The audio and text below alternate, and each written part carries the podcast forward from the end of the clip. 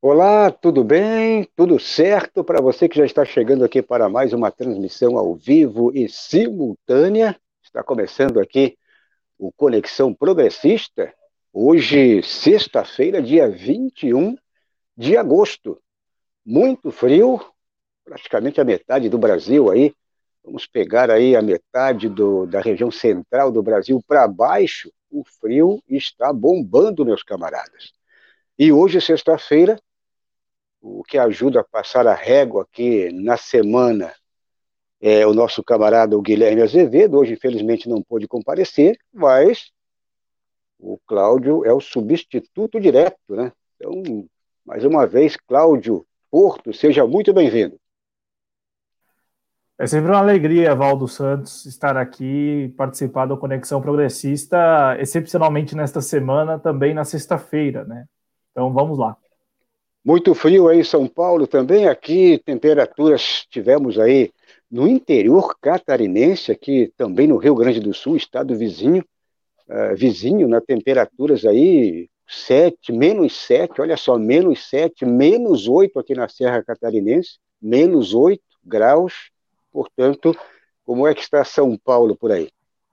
Bom, Valdo, onde eu estou aqui, inclusive me valendo do celular, né, me valendo aqui do aparelho celular, diz que neste momento estamos com 8 graus, né, 8 graus Celsius aqui onde eu estou, que não é bem a capital, é uma, cidade da região metropolitana, uma cidade que é praticamente toda, é, é, assim, digamos, todo o território da cidade tem ali cobertura da Mata Atlântica, né? Então, é, não é bem serra, mas tem mato, né? Então, é, isso ajuda né, a diminuir ainda mais a temperatura. O fato é, Valdo, que se eu pudesse, estaria de touca é, nesta transmissão aqui. Se eu pudesse, estaria me valendo desta touca aqui, se pudesse. Bom, então é isso. Aqui também Florianópolis, capital de Santa Catarina, litoral, mesmo no litoral, a temperatura acredito que está também mais ou menos é, tá parecido aí com São Paulo, 8, 7 graus também e essa diferença é que aqui estamos no litoral. Bom, vamos então já passar para você as principais é, manchetes de hoje, as principais notícias, os principais destaques desta sexta-feira. O primeiro destaque, o principal, vamos falar então da PF, que libera a compra de até quatro armas por indivíduo. Então, você poderá agora andar armado com até quatro armas, portanto, é o que vamos falar por aqui já. Essa liberação aí da Polícia Federal, a Polícia eh, está autorizando, porque em 2019 o Jair Bolsonaro assinou, portanto, ele assinou um decreto, e vamos falar então sobre esta liberação, o que pode acontecer o que será o futuro aí da, é, principalmente o futuro dessas pessoas que moram, por exemplo, no campo, né? As pessoas aí que esses conflitos agrários, conflitos também sociais, o que pode acontecer, vamos repercutir por aqui. Bom, outro destaque, vamos falar de categorias de trabalhadores se mobilizam por meio de greves e campanhas nacionais esta semana agora, que está fechando exatamente hoje, sexta-feira, tivemos aí três categorias importantes, categorias que se mobilizaram, é, os bancários, os trabalhadores dos Correios e também os trabalhadores da Petrobras. Três categorias importantíssimas. E vamos também já falar um pouco sobre essas possíveis outras manifestações que talvez poderiam ser um ponto de partida, ou seja, um, início de mobilização de massa, né? As centrais sindicais, os sindicatos, neste momento, têm um papel, têm uma ferramenta, ou seja, um instrumento importante para que é, coloque, é, coloque, no bom sentido, lenha na fogueira e que tenhamos aí futuramente, mas esse futuro muito próximo, grandes mobilizações. Bom, Vamos também repercutir esta notícia. O outro destaque: desgoverno Bolsonaro pretende privatizar loterias. Exatamente. Para você que faz aquela fezinha, né?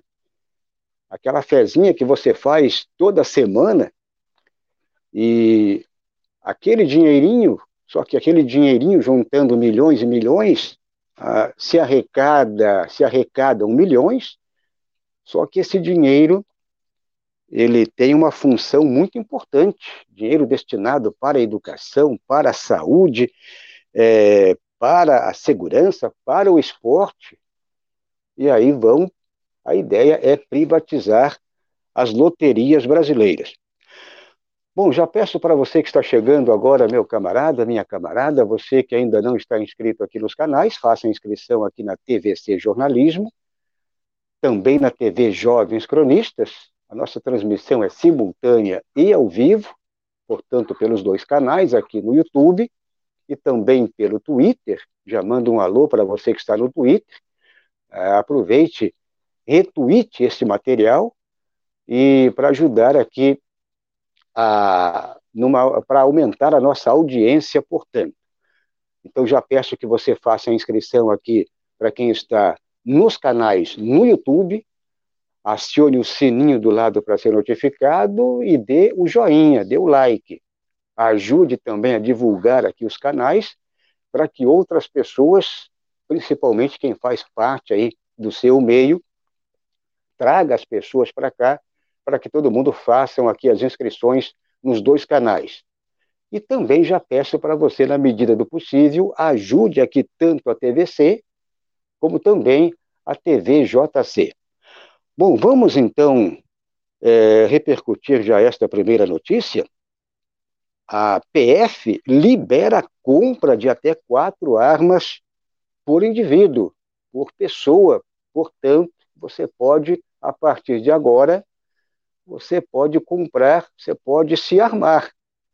Então, é o que traz aqui esse decreto, agora já liberado pela Polícia Federal.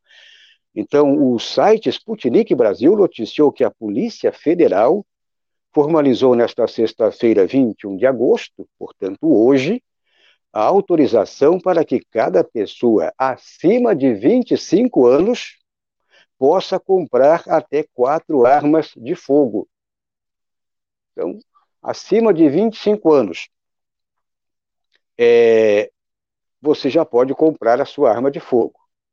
Agora, será que todos poderão comprar arma de fogo? Uma, duas, três?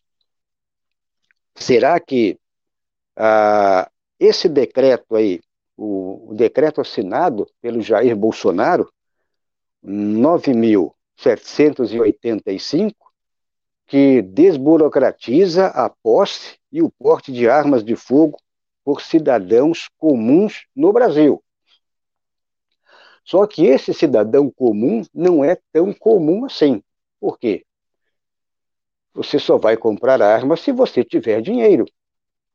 Arma legalmente, quer dizer, legalmente comprada. Você hoje para comprar uma arma, uma arma meia boca, você vai ter você vai ter que ter no mínimo, de 5, 8, 10 mil reais.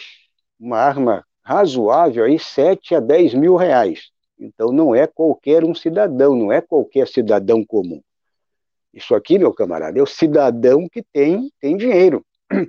Se for comprar, evidentemente, uma arma legal, dentro da legalidade. Agora, o que, que vai acontecer? Vai acontecer que vai ter o câmbio negro, vai ter é, o pessoal aí que vai comprar arma, armas, armas ilegais, portanto, é, com certeza o malandro vai vender arma, arma de 10 mil, ele vai vender, ele pode, por exemplo, roubar, fazer aí um, um roubo de, de, de armas em, em alguma loja especializada em arma, é, roubar arma de qualquer pessoa e vender aquela arma, por exemplo, de, no valor de 10 mil, ele pode vender por mil reais, dois mil reais, ou seja, aí sim, dentro dessa questão, o, cidad, o dito cidadão comum, e mal intencionado vai ter, vai, vai ficar armado, vai poder se armar.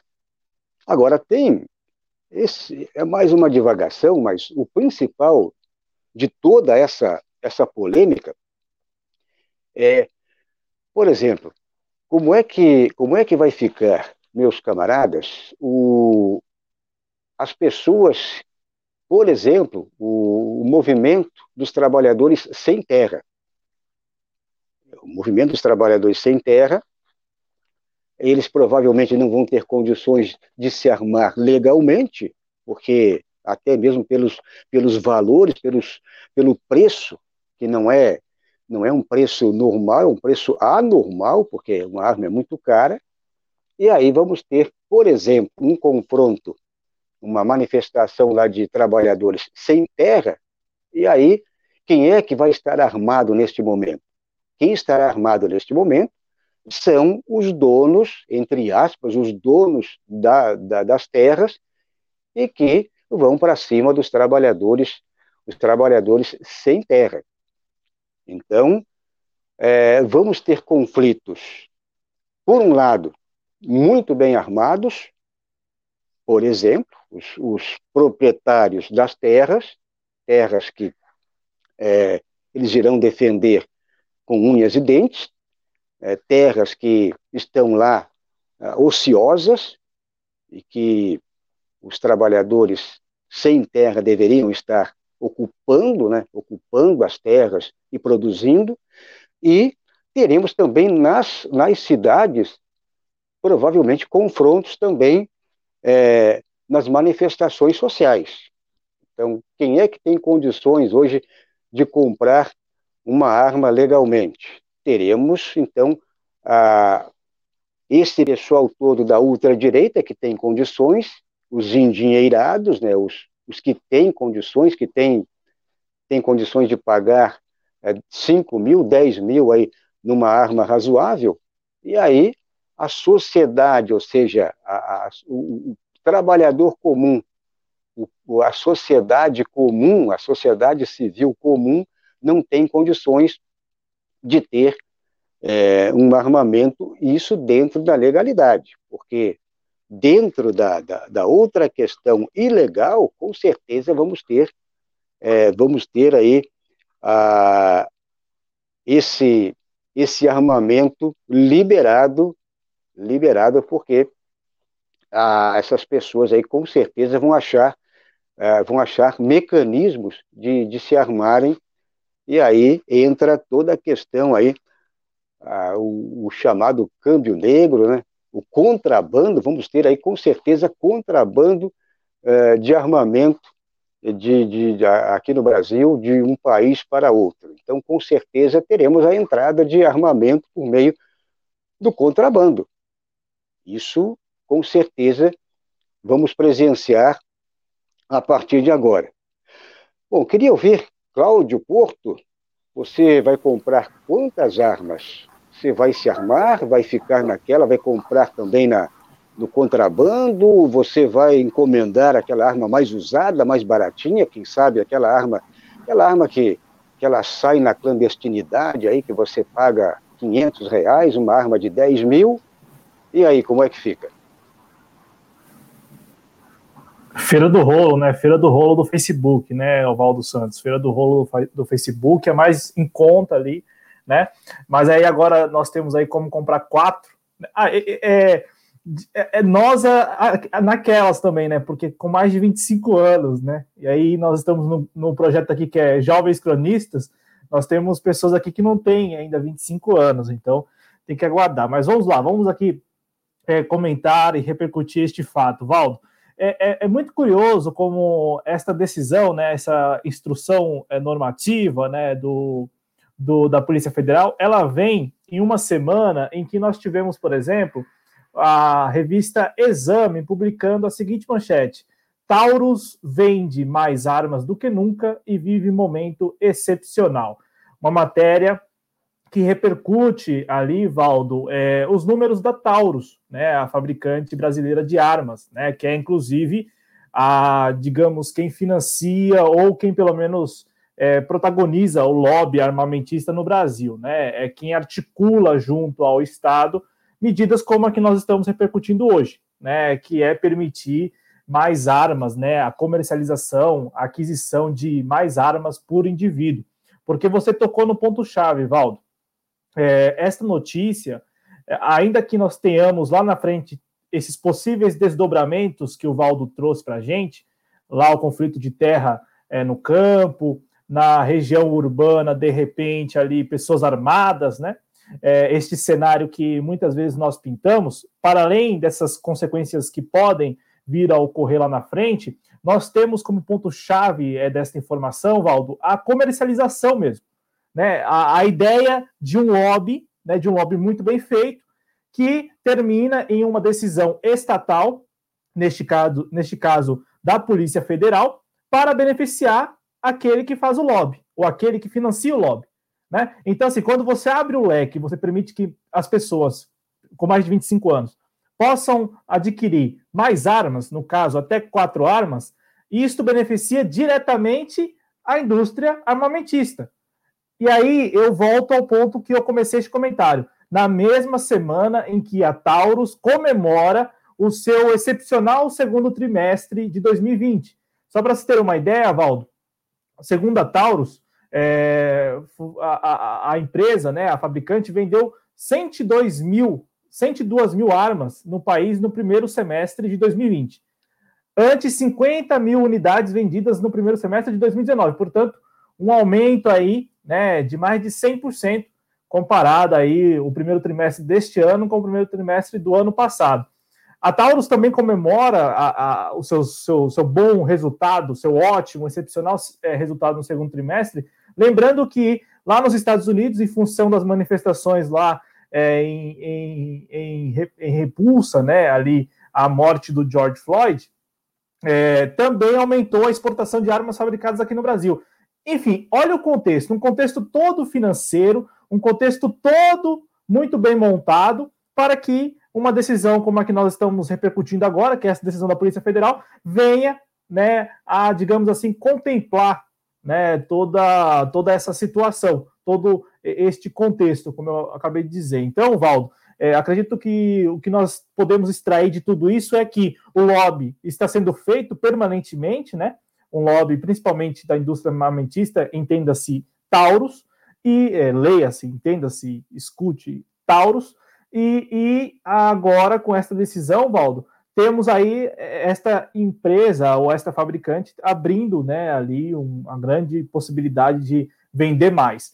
Um outro ponto que eu quero destacar também, Valdo, passar a palavra para você, é, aí mais em relação aos desdobramentos da decisão, né, que é as pessoas né, indo lá em busca de armas ou de aquisição de armas, é bom, é bom é, rapidamente aqui contextualizar. Nós temos um Brasil com muita violência, né? É, principalmente nos rincões do país, né? Nas periferias, você tem muita violência, violência estatal, né? Na figura ali do agente, do agente público que não exerce a sua função ou de toda uma estrutura que foi montada exatamente para reprimir, né? E temos também é, ali pouquíssimo, quase nenhuma é, atuação do Estado em assistência mesmo, em oferecer bem-estar às pessoas, né? Cidadania. É, não por acaso nós temos aqui no Brasil algo que me entristece muito, que é o fato de que nos finais de semana, Valdo, o número de, o número de crimes violentos aumenta. Por quê? Porque falta locais para as pessoas irem, falta espaços de lazer, falta, faltam aparelhos públicos, né? Então, assim, Valdo, neste contexto, as pessoas têm a vã sensação, Valdo, de que adquirindo uma arma poderão evitar é, serem furtados ou assaltados, enfim, né, evitar que, que o crime ocorra, quando não é bem verdade. Então, assim, você tem esse aspecto econômico que é preponderante nessa decisão, me parece, mas também nós temos que começar a refletir mais e abordar também este outro aspecto, que, que, que é o aspecto de milhões de brasileiros que acreditam no discurso de que armados terão como revidar, terão como evitar né, é, que um crime ocorra, Valdo. Então, assim, é, é uma situação bem complexa e que me parece que demanda bastante reflexão mesmo. Né? Tanto é que eu acho que este ponto que eu trouxe aqui do final de semana já seria aí um ponto ah, para nossa reflexão, né? É, como podemos viver como podemos ainda aceitar que no Brasil, aos, nos finais de semana, os casos de violência aumentam porque as pessoas não têm para onde ir, não têm o que fazer. Olha só a gravidade, né, Valdo, desta nossa, desta nossa conjuntura. É, e cada vez pior, cada vez o tempo passando e estão acabando aí com. É, você vê as, as, cidades, antigamente aí, você pegando aí como exemplo o, o futebol, né?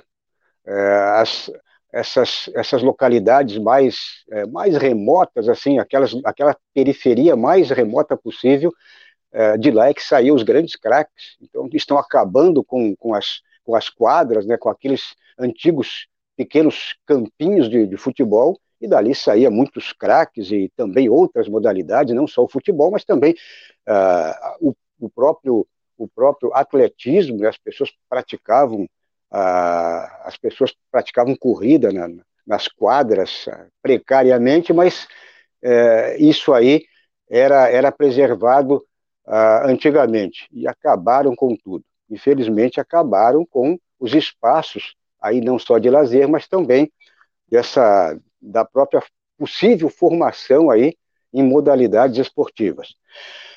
Bom, já peço para quem está chegando neste momento ainda não fez a inscrição aqui em nossos canais, você que chegou agora, estamos apenas começando aqui a nossa transmissão desta sexta-feira. Hoje estamos aí com o Cláudio Porto, ele está substituindo exatamente o Guilherme Azevedo, de todas as sextas-feiras, e o Cláudio, que também faz parte aí dos Jovens Cronistas. Estamos aqui pela TVC Jornalismo e pela TV Jovens Cronistas. Então já peço que você faça a inscrição para quem ainda não fez, acione o sininho aqui do lado para ser notificado e dê o joinha. É importante que você também contribua com os dois canais, você ajuda a TV Jovens Cronistas e, por tabela, você também já acaba é, contribuindo com a TVC Jornalismo.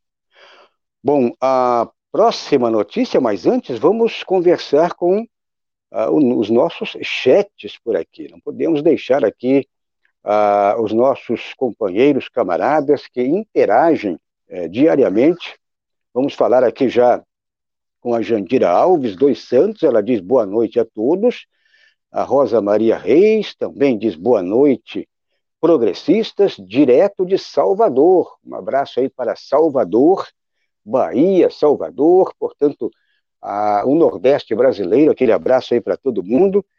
O, também por aqui o Fernando Gregório da Silva, ele diz boa noite, pede likes nos dois canais também. É, por aqui também o Romildo, ele diz boa noite, deixa eu fazer uma, é, uma inveja para vocês. Manaus, olha só, Cláudio, Manaus, 38 graus. Então vamos dividir Vamos dividir aí, rachar em, em três, né? Esse 38 já está bom, né? Vamos dividir aí em três, que já, já fica 15 para cada um, mais ou menos, né? 15, 16 para cada um aí, já melhora aqui, já, já dobra a nossa temperatura. Bom, é, por aqui o Fernando Gregório ainda, aqui está 9 graus, Santo André, portanto aí próximo do Cláudio Porto, Santo André, São Paulo. É, por aqui também ainda a Deneide Terezinha de Carne, diz aqui boa noite, Valdo e Cláudio. É, o Adriano, o nosso cronista, por aqui também o Adriano Garcia, boa noite a todos. O Fernando Gregório ainda diz é, por aqui também, mandando aquele oi para a Deneide. O, temos por aqui outros camaradas, o Jonas, o Jonas Carreira, nosso cronista, também passando por aqui para dar um alô, boa noite, ele diz boa noite a todos. E por aí vai a nossa comunidade. Mais algum detalhe? O Twitter, Cláudio, o Twitter, como sempre, temos aí um bom retorno no Twitter e já pedimos que você também retweete esse nosso material aqui para que a nossa audiência cresça cada vez mais, não é isso? Exatamente, Valdo. E vale também lembrar a quem nos acompanha pelo Twitter que você também pode participar da transmissão mandando a sua mensagem aí no rodapé da tela, né? Não, não embaixo né, do, do, do Twitch, né? Mas dentro do player ali do, do Periscope, é, tem como mandar sua mensagem. Eu digo isso porque muitas vezes as pessoas escrevem lá nos comentários e não aparece aqui para a gente porque não está dentro do player do, do Periscope, né? Então você clica lá, assiste. Você que já está assistindo a gente, inclusive, né? Você já está nos assistindo, manda sua mensagem, é bem fácil, né? Basta mandar sua mensagem no rodapé da tela. E uma coisa, Valdo, em relação aos 38 graus lá de Manaus, do grande Romildo, que é nosso, nosso membro aqui na TV Jovens Cronistas, eu quero dizer o seguinte, hein? Maravilhoso o Brasil, né? O Brasil, o Brasil é maravilhoso, né, Valdo? Imagina só, eu estou aqui falando e está saindo fumacinha da minha boca, porque agora nós estamos com 7 graus aqui, 6, 6 7 graus aqui é, na cidade onde eu moro, Mariporã, na região metropolitana da cidade da, da capital, né, da, da, região metropolitana de São Paulo. E, e, e lá em Manaus, 38 graus. Então, assim, é, o Brasil é maravilhoso por essa, por isso, né? Não só por isso, mas também por isso, né? Porque temos essa diversidade mesmo, até climática, né, Valdo? Então, a situação no norte é muito diferente da nossa situação aqui no Sudeste e Sul. Aí você vê esse contraste aí de temperatura. Aqui na região sul, tivemos ah, esta noite aí, ontem, ah, para a virada de, desta sexta-feira, quinta para sexta, tivemos aí menos 8 e lá mais, ou seja, 38, 38 positivo. Então, é um contraste.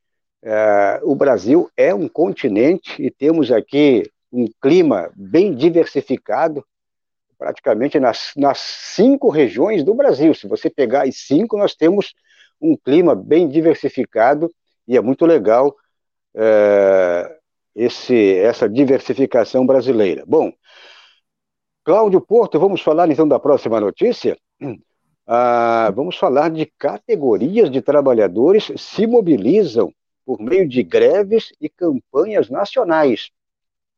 A semana ficou marcada pelas ou pela mobilização ou mobilizações de várias categorias importantes em todo o território brasileiro, envolvidas em movimento grevista e em campanhas nacionais para negociação de acordos coletivos.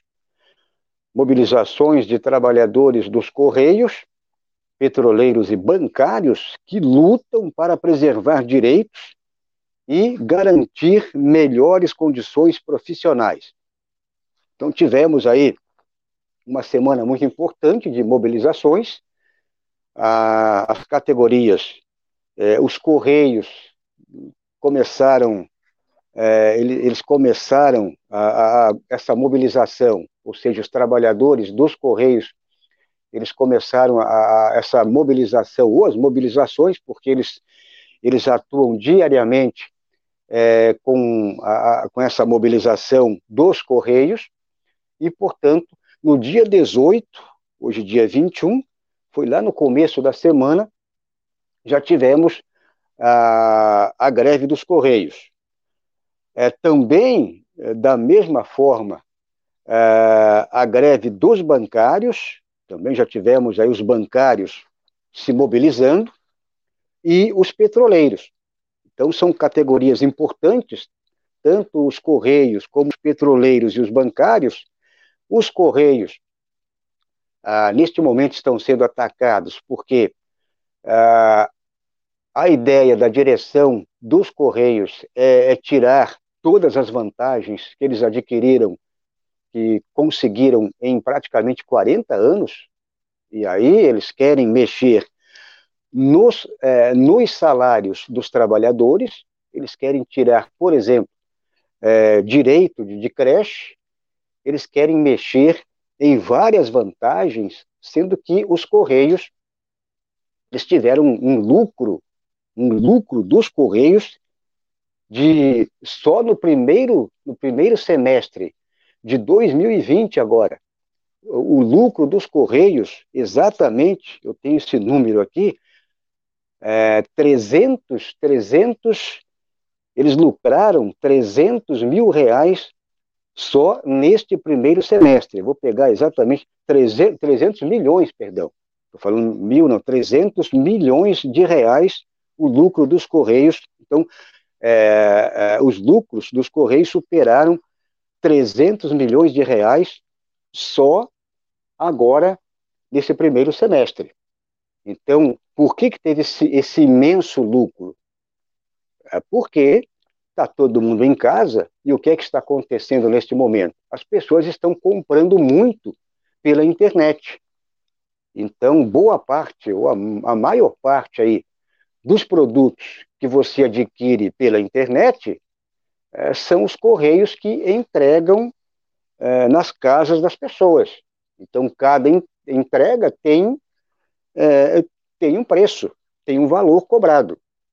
E aí, por isso que o lucro dos Correios, o lucro dos Correios aumentou, é, idem, não falando dos bancos, temos também aqui os bancos, os quatro maiores bancos aqui, meus camaradas, só para ter uma noção, o Itaú, Bradesco, Santander e Banco do Brasil, o lucro só, o lucro dos quatro maiores bancos, isso que a Caixa ainda não divulgou o seu balanço. Isso está faltando à Caixa Econômica Federal.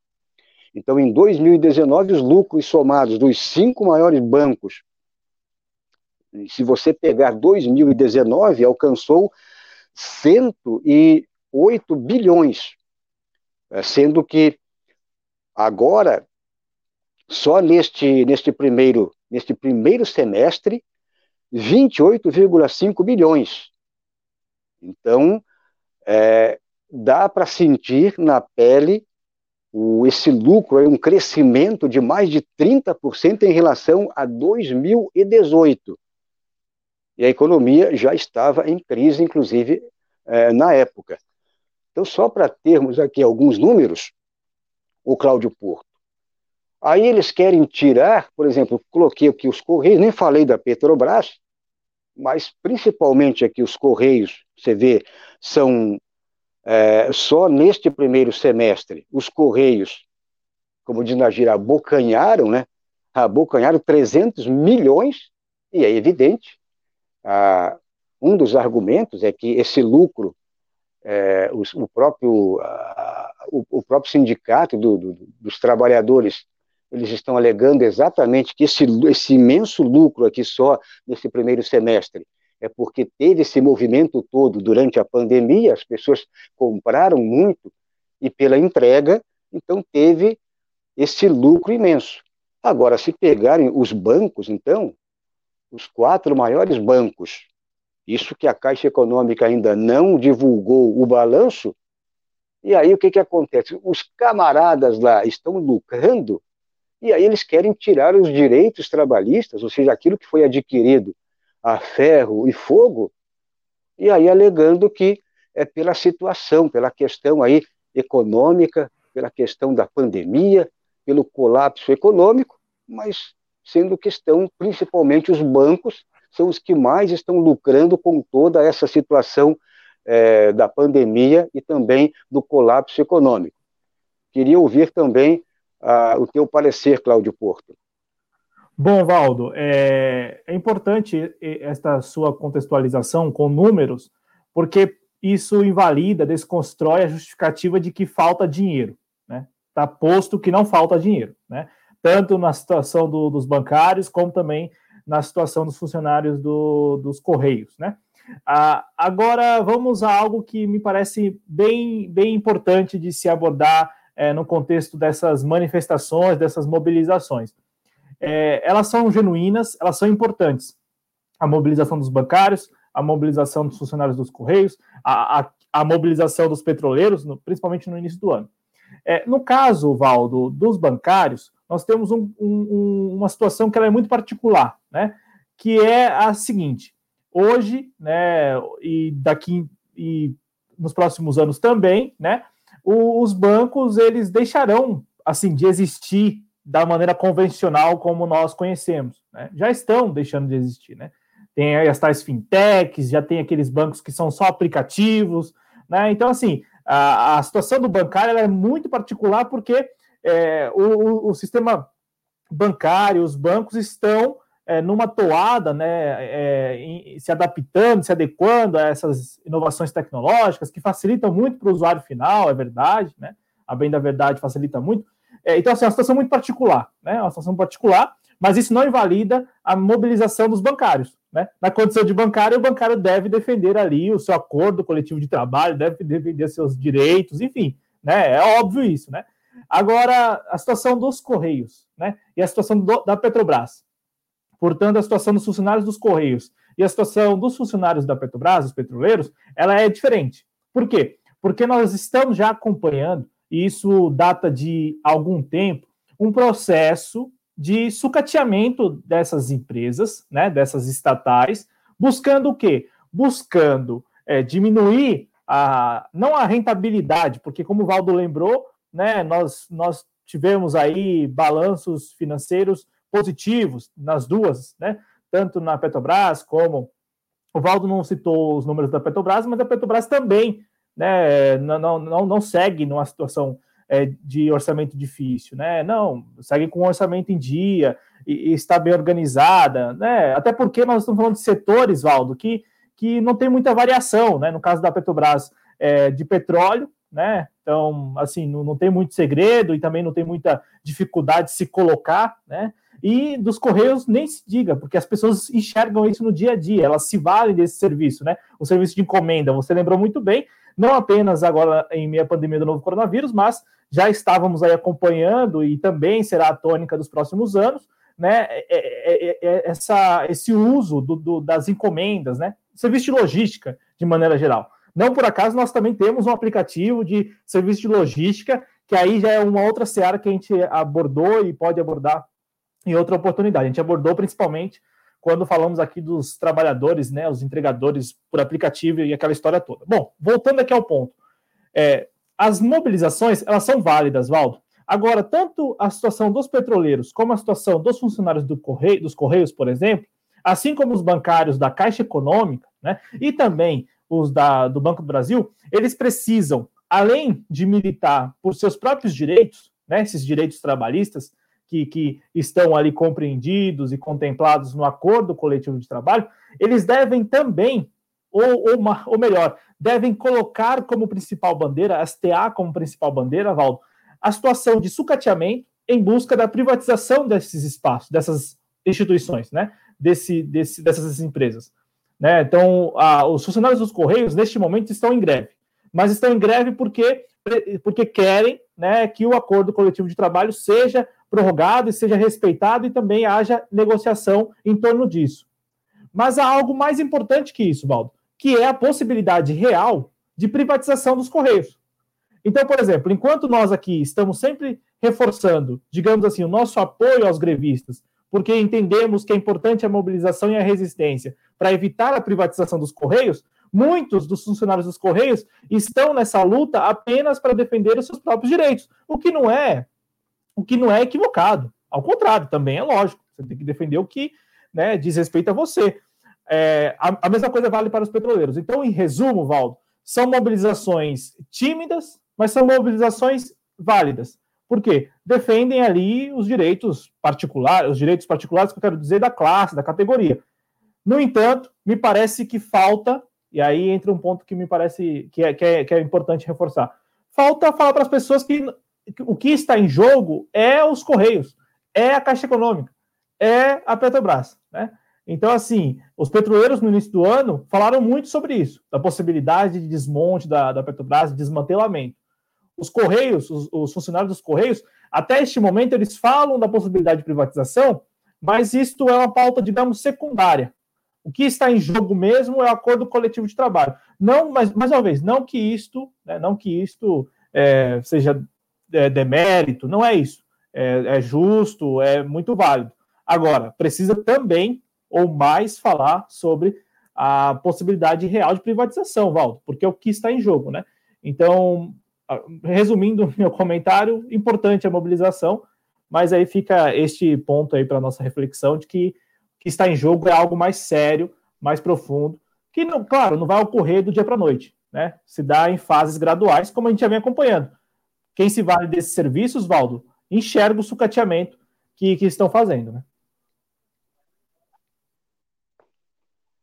Exatamente. Bom, estamos aqui com Cláudio Porto, hoje, excepcionalmente, sexta-feira, ele está substituindo aqui o Guilherme Azevedo, cronista das sextas-feiras, e, portanto, ele está aqui representando o, a TV Jovens Cronistas, mais uma parceria. Nossa transmissão aqui ela é simultânea e ao vivo pelos dois canais, TVC Jornalismo e TV JC. Já peço para quem chegou agora neste momento, não está inscrito ainda, para você que ainda não está inscrito, faça a inscrição, acione o sininho aqui do lado para ser notificado, dê o joinha, dê o like. E outro procedimento também que é muito legal aqui para os canais é você depois de fazer a sua inscrição, ou se já estiver inscrito, divulgue, mas divulgue mesmo aqui os nossos canais para que outras pessoas do seu meio é, possam fazer aqui a inscrição. Então, traga as pessoas, convide todo mundo para fazer aqui a inscrição nos dois canais. É, também outro detalhe, na medida do possível, já que estamos falando aí, já que estamos falando é, de banco e tal, você pode colaborar, você pode ajudar na medida do possível, né? Claro que a situação não está fácil para ninguém, você pode colaborar com os canais por meio aqui do nosso financiamento coletivo. Financiamento coletivo, você ajuda aqui a TV Jovens Cronistas e, por tabela, você ajuda também a TVC Jornalismo. Então, é bacana você participar aqui do nosso financiamento coletivo. Bom, Cláudio Porco, temos mais alguém ainda por aí no chat? Você quer dar uma, uma, uma prosseguida por aí? Ô, Valdo, chegaram por aqui no chat o Matheus Fernandes, muito obrigado pela audiência, Matheus. Ele escreve que a milícia precisa de armas, ora, né? É, Matheus, tá aí. Tem a questão da milícia, mas a, a milícia, o Valdo Santos, não sei se você concorda, mas a, milícia ela não, não, não, a princípio não precisaria solicitar documentação da, da arma, né? Comprar ali pelo, pelo, pelo mercado, digamos assim, legal, né? Não se vale muito desse. Mas tipo a, a milícia como um todo, ela já faz parte da, do setor de arma, porque a milícia basicamente é formada aonde que se formam as milícias? Nos quartéis, né? É, tanto polícia militar como a polícia, exército, como as forças armadas, né? não só a polícia militar, que é, que é força auxiliar, mas também de todas as forças e outros também policiais aí que usam arma, portanto, não, não é assim tão, tão complicado para esse, esse meio. Né?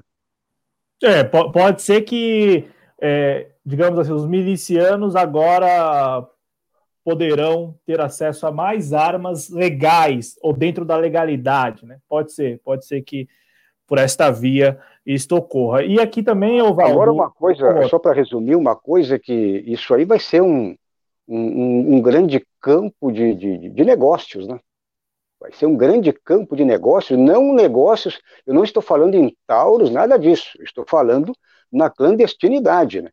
Então, o que vai dar de, o que vai dar de marginais aí, assaltando até mesmo os quartéis aí, esse pessoal de quartéis aí vão ter que ficar de, de orelha em pé, porque uma arma vai ser, você está com poder de, de lucro na mão. Então, vamos assistir, infelizmente, várias modalidades neste campo. Mas Exatamente. pode prosseguir por aí. E aqui, Ovaldo, o Lucas Lima, que chegou por aqui dando boa noite para gente. E o Matheus Fernandes, ele escreve também que essa onda de frio chegou depois de duas semanas de calor intenso na cidade onde ele vive. Se ele ainda estiver nos assistindo e quiser também, né? é, manda aí para a gente de onde você nos acompanha, Matheus Fernandes.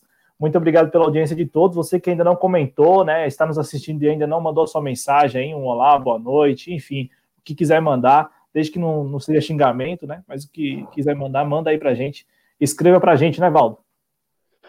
É isso aí. Vamos então com a próxima notícia. Vamos falar já do desgoverno Bolsonaro pretende privatizar loterias. Olha só, já que estamos aí nessa sequência da, dessa segunda notícia aqui da, das campanhas né, nacionais aí, os grevistas, campanhas nacionais dos, dos bancários, é, campanha do, dos petroleiros, dos correios, e até o Cláudio falou em é, a, a, briga deve ser exatamente para evitar a privatização, pois é, agora na sequência, em mais um aceno ao desmonte do Brasil e suas riquezas, o Jair Bolsonaro agora pretende privatizar as loterias. Atualmente, a Caixa Econômica Federal é o único banco que realiza o serviço de apostas. Então, ah, mas o camarada que faz uma fezinha lá, mas será que esse negócio dá lucro? Não dá lucro? Dá. E como dá? Dá, um, mas muito lucro. Então, qual é a ideia desse desgoverno do Jair Bolsonaro? Eles vão entregar, eles vão entregar esse cofre recheado para empresas privadas. Eles vão dividir este bolo, vão entregar de mão beijada, portanto, toda uma, uma, uma arrecadação, porque se arrecada milhões e milhões, não é por acaso que eles pagam aí fortunas é, por prêmios. O camarada ganha lá, o sujeito que acerta lá uh, uma loteria, um, dois, duas, três pessoas, o sujeito fica milionário. Então, se você, se são, se são ofertados prêmios por milhões e bilhões, é porque se arrecadam bilhões e bilhões. Então, só que tem um detalhe, tem uma função importante. As loterias, elas têm uma função social e muito importante, porque por meio da, das arrecadações das loterias, por exemplo, é, são repassados para a saúde, educação, segurança e esportes, são repassados valores importantíssimos. E aí o que, é que vai acontecer? Tudo isso aí, esses valores e essa, essas grandes arrecadações, elas serão destinadas meramente para esse setor privado, para essas empresas ou uma empresa. Eu não sei como vai ser, se será apenas uma empresa ou um consórcio de empresas que vão é, gerenciar, que vão gerir a, as loterias, e aí o, a, o dinheirinho que era destinado, né, aliás, uma boa verba destinada para a saúde, educação, segurança e esportes, aí, por exemplo, o esporte, vamos pegar aqui um exemplo, os esportes, é, essas modalidades aí que, é, que competem essas modalidades de Jogos Olímpicos, esses Jogos Internacionais, por exemplo, esses atletas de, de, de rendimento, eles têm uma ajuda, uma ajuda muito importante por meio exatamente da, das arrecadações das loterias. Nem se falando, então, na educação, na segurança e também na saúde. Então, a ideia desse, desse desgoverno é exatamente entregar a entregar os anéis e os dedos, meu camarada Cláudio Porto. Entregar, talvez para um consórcio, não sei como vai ser, talvez para um, um, um apadrinhado do meio né, da, da família é, bolsonarista. Então, infelizmente, quem está perdendo, quem vai perder mais uma vez, saúde, educação, segurança e esse pessoal do esporte aí, que infelizmente muitos do esporte hoje estão batendo palma, até hoje continuam batendo palma para esse desgoverno. Queria ouvir também a tua opinião.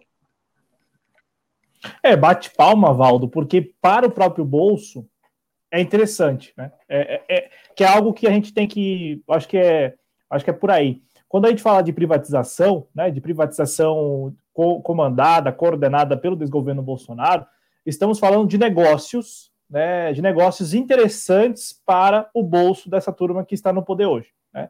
Entenda-se Paulo Guedes, entenda-se aquela série de secretários que, que fica ali no Ministério, que estão ocupando cargos no Ministério da Economia, o mesmo vale para outros ministérios, todos eles fazem, se valem da posição, né, da posição enquanto secretário, secretário de tal, é, de, de, tal ocupação, né, de, que tem ali suas responsabilidades. Se ocupa destes espaços para fazer o quê? Para fazer negócios.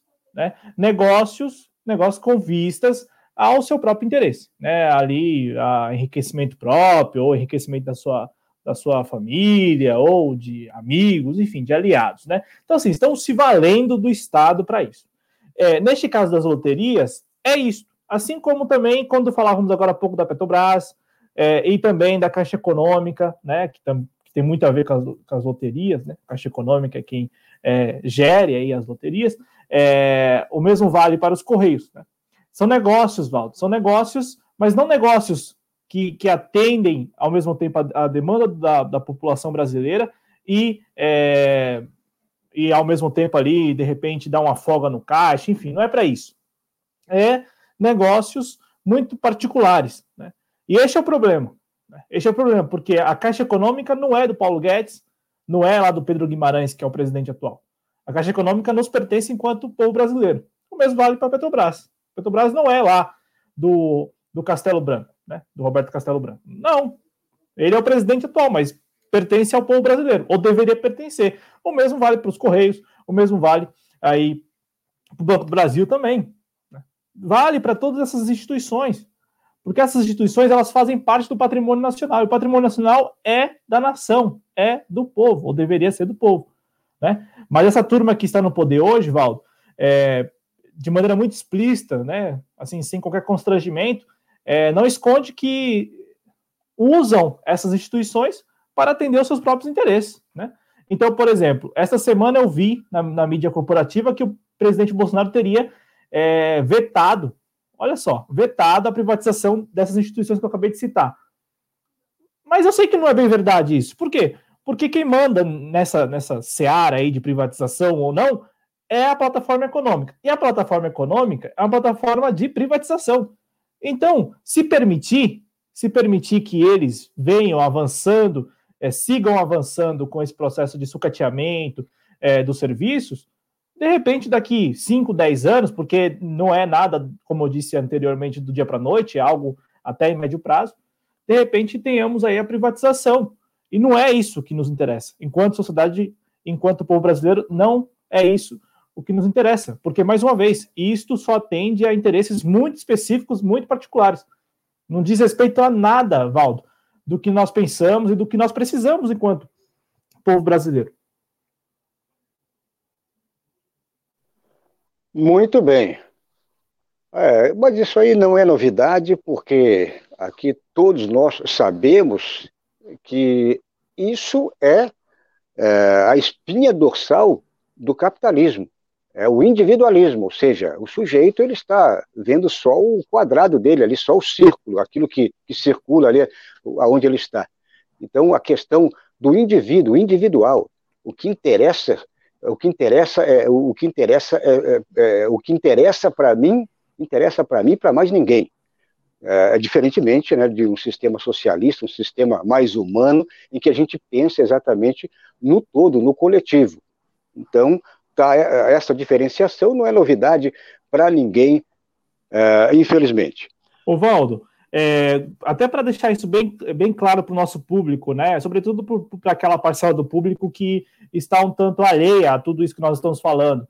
É, e você que está nos assistindo, que por acaso se encontra nessa situação, né? Estou alheio, não estou entendendo, não estou pegando, não se sinta menor, ao contrário é este o seu espaço, né? Este nosso espaço da TV Jovens Cronista, da TV Ser Jornalismo, para a gente trocar essa ideia de maneira muito franca mesmo e até mesmo, e, e em certa medida, didática.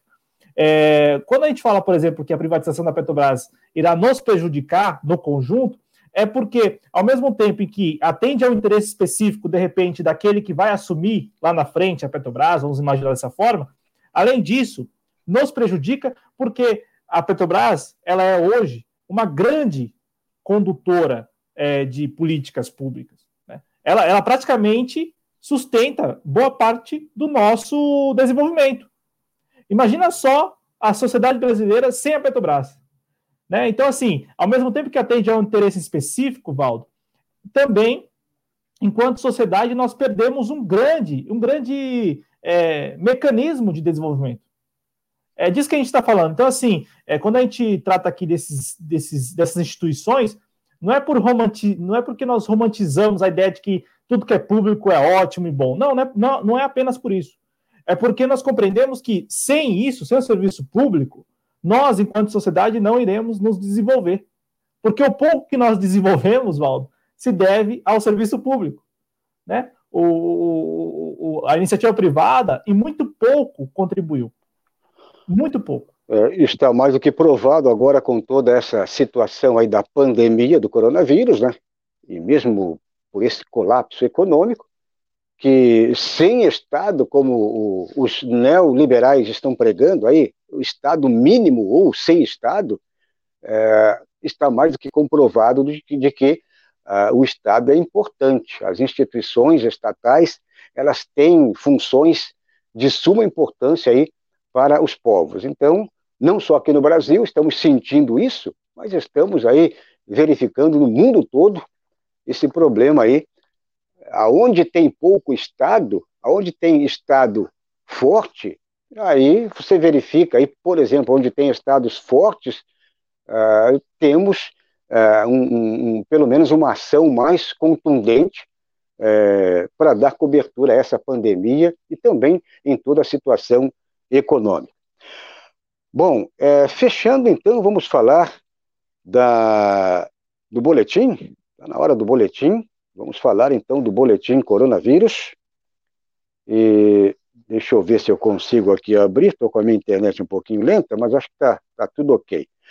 O boletim de hoje, então, sexta-feira, para fechar a, a semana, vamos então já repercutir para você, meus camaradas e companheiros, é, o boletim coronavírus, que foi atualizado aí neste começo de noite.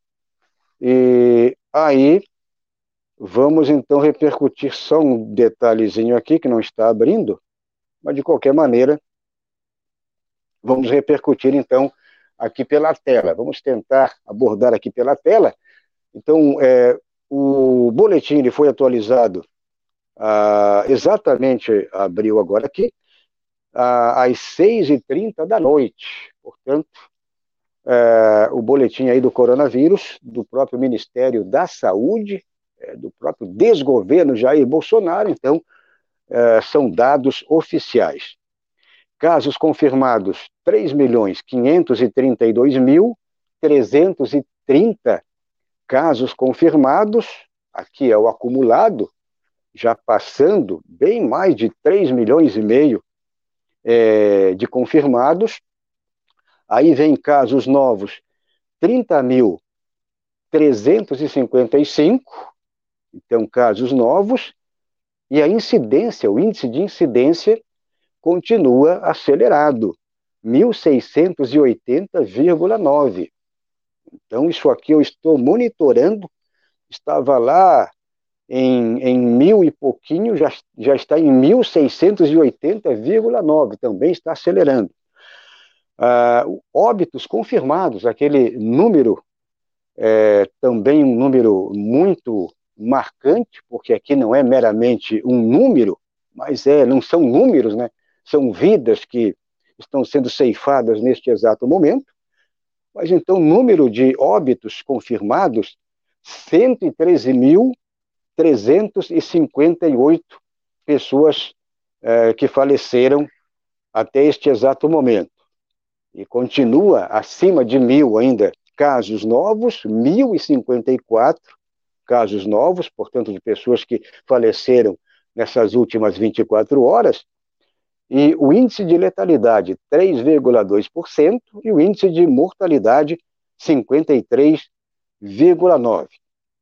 Então, de qualquer maneira, tivemos uma semana aí também, sempre na casa aí dos 1.000, 1.100, 1.200, 1.300, é, menos o final de semana, que tem sempre aquela diferença é, porque há uma atualização agora, eles fecham é, o final de semana e só reabre, né? ou seja, reatualizam lá para terça-feira, meu camarada Cláudio Porto. Então, ah, como já comentamos aqui com o Adriano Garcia, comentamos aí também com outros camaradas, aí na quarta-feira com o Ulisses Santos, é, também com o Jonas Carreira, ontem, que a mídia está dizendo, ah, mas está desacelerando de maneira brusca. ah, está uma de desaceleração aí no número de contaminados, número de, de óbitos. Você está vendo aí uma desa desaceleração brusca? O, Valdo, antes, toda a nossa solidariedade aí às famílias das vítimas por Covid-19, dos brasileiros e brasileiras é, que faleceram em função da pandemia do novo coronavírus e em função da doença Covid-19. Valdo, é o seguinte, aqui em São Paulo, por exemplo, que é o que acompanho mais de perto, é, nós temos, de fato, o ritmo é, muito, muito reduzido. Né? Ritmo que eu entenda-se, é, como o Valdo falou, nós não estamos falando de números apenas, são pessoas, são vidas. Então, assim, uma, uma pessoa morta, ela faz toda a diferença para aquele grupo familiar dela, o grupo de amigos, né? Então, assim, você não pode, você não pode considerar isso de maneira muito fria. Mas o fato é que aqui em São Paulo, na capital, é, estávamos aí acompanhando semana após semana é, a redução no, do número de novos óbitos. Só que na última semana, na semana que terminou é, na sexta-feira é, não, não hoje, na sexta-feira passada, nós tivemos é, um número que aumentou, o número de notificações, porque agora, Valdo, o que acontece? A prefeitura aqui de São Paulo, no caso, né, que eu estou relatando o caso aqui de São Paulo, a prefeitura de São Paulo passou também a divulgar no seu boletim diário as mortes por data de ocorrência e não apenas por data de notificação. Então, assim, ela notifica o número de mortes, mas não necessariamente aquelas mortes ocorreram naqueles dias, digamos assim, próximos, né? Não, ocorreram, sei lá, um mês atrás, dois meses, enfim, né, que estavam com a investigação em andamento. Então, assim, para concluir assim, isso que eu estou falando, aqui em São Paulo, especificamente na capital, o ritmo de, de registro de novos óbitos é, reduziu bastante. Tínhamos antes, antes uma média, Valdo, de 600 novas mortes. E isto em julho caiu para 200, 300 novas mortes. Mais uma vez, não é um número frio, são pessoas. Né? Então, assim, para o grupo familiar dessas pessoas faz toda a diferença aquela pessoa que deixou de existir e morreu. Valdo, para passar a palavra para você, é, antes de chegar aqui é, para o Conexão, eu preparei alguns números que eu acho que é interessante, interessante a gente abordar bem rapidinho aqui. No, segundo o Ministério da Saúde, Valdo, o dia em que mais morreram brasileiros e brasileiras por Covid-19 foi o dia 22 de maio, por enquanto, né? O dia que mais morreu gente por Covid-19, 22 de maio com 1.133. Naquele dia, nós tivemos, por exemplo, nada, claro, nunca houve enfrentamento à pandemia do novo, novo coronavírus, nunca houve. E naquele dia especificamente, Valdo, o assunto do dia era o vídeo daquela reunião que havia sido liberado pelo ministro Celso de Mello. Então, assim, as pessoas falecendo por Covid-19, sem qualquer enfrentamento, né, ali os hospitais ainda entupidos, né, os hospitais sem insumos, e o Brasil falando do vídeo da reunião presidencial. E aí, hoje, nós já temos no boletim epidemiológico, na última versão, a informação de que o dia 25 de maio foi o dia em que mais morreram brasileiros e brasileiras por Covid-19, com 1.133. Val. Muito bem, então é isso aí. É, infelizmente, o, o, que, o que interessa aqui é esse, é esse, essa totalidade, porque, por exemplo, você falou que São Paulo teve essa, essa queda, realmente teve uma queda considerável, mas está havendo aí uma transferência né, de, é, de, de locais, né, por exemplo, o Nordeste, agora o Sul, o Sul está apresentando aí é, é, um aumento, então o que estava no Nordeste passou para o Sul, daqui um pouco volta para outras, outras regiões, e a minha preocupação, inclusive, é o que pode acontecer com aquilo que está já sendo previsto, que já começa também esta, este indício em outros países. Então, esta segunda onda, nós estamos ainda o que? Não atingimos ainda o pico total. Claro que já estamos mais ou menos naquela fase, já, já desacelerando um pouquinho, mas estamos. Agora, a preocupação, é, por exemplo, com a Itália, com, com a França, que essa possível segunda onda que eles estão prevendo, Estados Unidos, e que esta segunda onda se, se no Brasil tiver uma segunda onda, ela será muito pior, porque ah, eles lá se prepararam e, e, estão prevendo esta onda, se prepararam, claro que atrasadamente, e aqui no Brasil que não teve um mínimo de preparação, então se tiver uma segunda onda, aí é que está a grande preocupação. Bom, então fechando por aqui, queria mandar um abraço aí para todo mundo. Estamos fechando mais uma edição do Conexão Progressista. Queria mandar um abraço aí para todo mundo, agradecer você que ah, compartilhou o vídeo, você que se inscreveu, você que também está colaborando. E você volta na segunda-feira, é isso, Cláudio Porto? Exatamente, Valdo Santos. Eu volto na segunda-feira, é, se assim tudo der certo, né? E, e, esperamos aí um final de semana muito frio. E, e, assim, né? Eu estou aqui com blusa, vejam vocês, né? Nós estamos todos aqui encapuzados, né? Tem um capuz aqui, blusa. A gente também se solidariza, né, Valdo, com as pessoas que não têm e que estão na rua. É, é importante a atuação do Estado, a gente falou bastante de serviço público, né?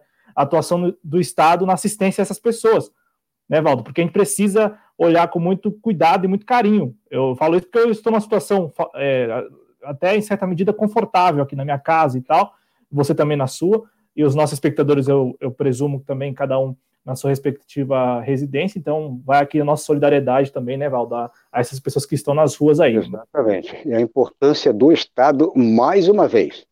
Então é isso, meus camaradas, minhas camaradas, um forte abraço aí para todo mundo. Voltamos na segunda-feira, sempre a partir das nove, de segunda a sexta-feira, o Conexão Progressista. Eu sou Valdo Santos, jornalista e editor aqui da TVC Jornalismo, em parceria com a TV Jovens Cronistas. Um ótimo final de semana para todo mundo e até segunda.